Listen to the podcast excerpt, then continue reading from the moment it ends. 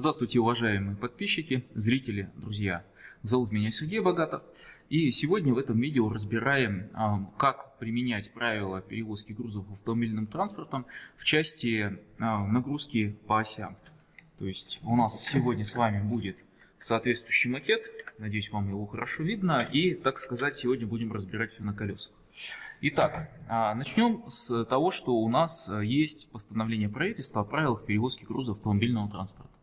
Для многих оно известно, и сейчас предлагаю перейти в приложение 2, где мы а, будем разбирать с вами о том, а, какая допустимая нагрузка а, есть на транспортное средство и как ее, соответственно, применять. Вот обратите внимание, есть специальная таблица, одиночная ось, группа осей и так далее. И у нас здесь есть э, важное правило. Смотрим э, примечание 3. Для групп сближенных, сдвоенных и стройных осей допускается нагрузка на ось, определяется путем деления допустимой нагрузки на группу осей.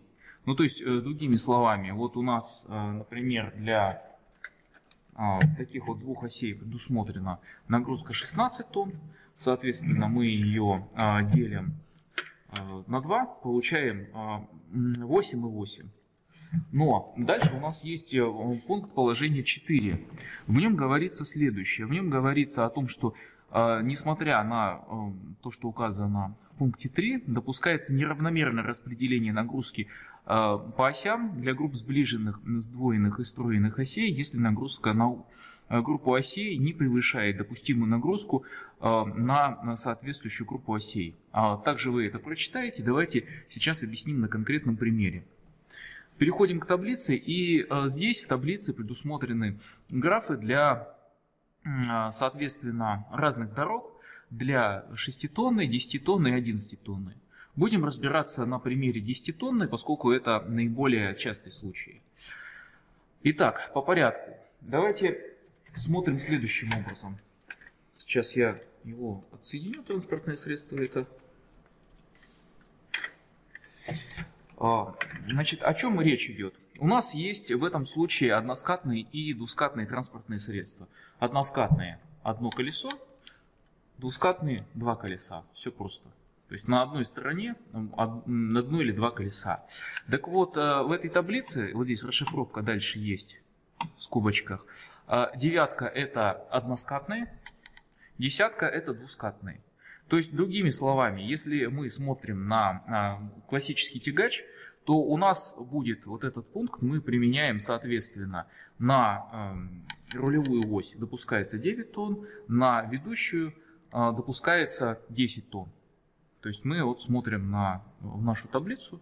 9 это для односкатных, 10 это поскольку у нас двускатные колеса, то 10. Дальше. А если мы начинаем смотреть на группу осей, то есть группа сдвоенных осей, как вот на этом примере, переходим. Значит, я сейчас э, здесь также предусмотрено расстояние между осями, то есть между этим и этим колесом. Сейчас э, предположим, что у нас стандартные 16 тонн, будем брать наиболее часто встречающиеся значения. И в этом случае, если у нас колеса были бы вот здесь односкатные и здесь, ну у нас здесь на примере двускатные, да, то у нас было бы 15 тонн.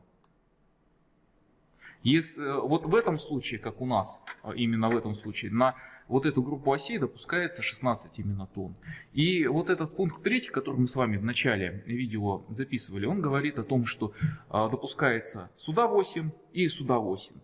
И э, большинство рамок весогабаритного контроля именно, именно так извешивает. Исключение, пожалуй, только барнаульская рамка. Но а, здесь важно применять э, правило пункта 4, опять-таки то, которое мы с вами цитировали. А, о чем речь? То есть вот у нас на э, эту группу осей должно приходиться 16 тонн, не больше 16 тонн, но э, при этом на одно колесо, поскольку оно у нас здесь двускатное, мы смотрим как на одиночную ось и понимаем, что это 10 тонн. То есть, грубо говоря, на вот это колесо, на вот эту группу осей могло прийти 10 тонн, это значит, что на эту может прийти максимум 6.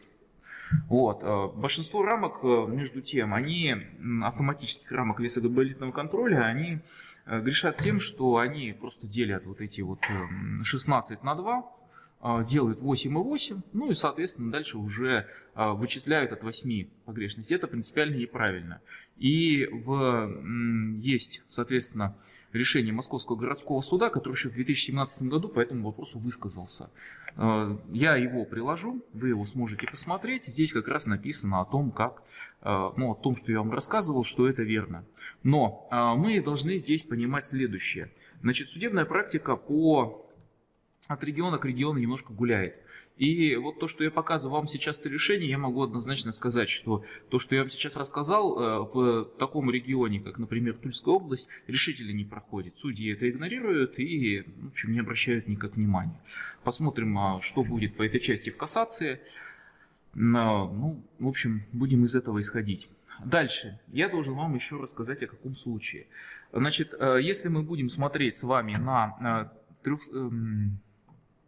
встроенную ось, то вот наиболее частый случай 22,5. Та же самая ситуация, то есть вот встроенная была бы уже третья ось. А, та же самая ситуация. Большинство рамок делит просто на 3, получает э, в большинстве случаев по 7,5. Ну, собственно, все. И еще важный момент, который я должен вам проговорить. Давайте точно так же а, будем обсуждать с вами на примере сдвоенной группы осей. Так вот, э, давайте предположим э, с вами, что э, вот эта ось – это ленивец.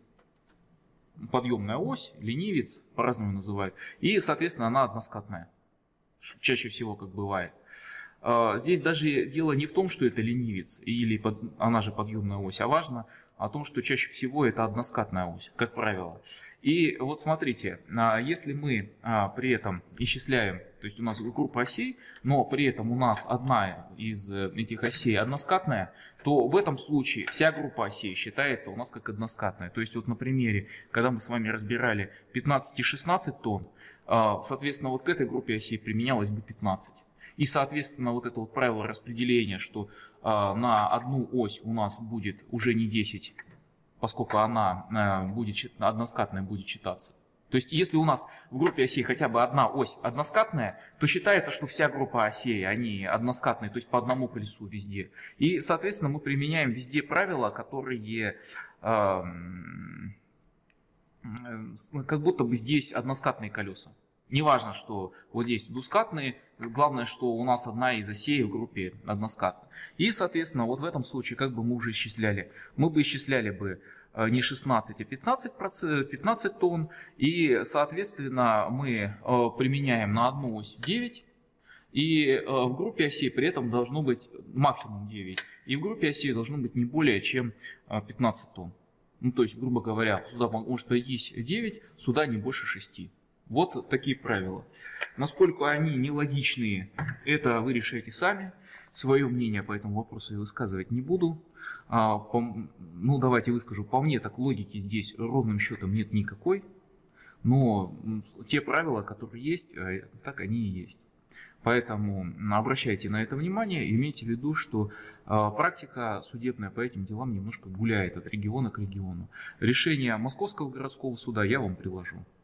Спасибо за внимание и богатого вам дня.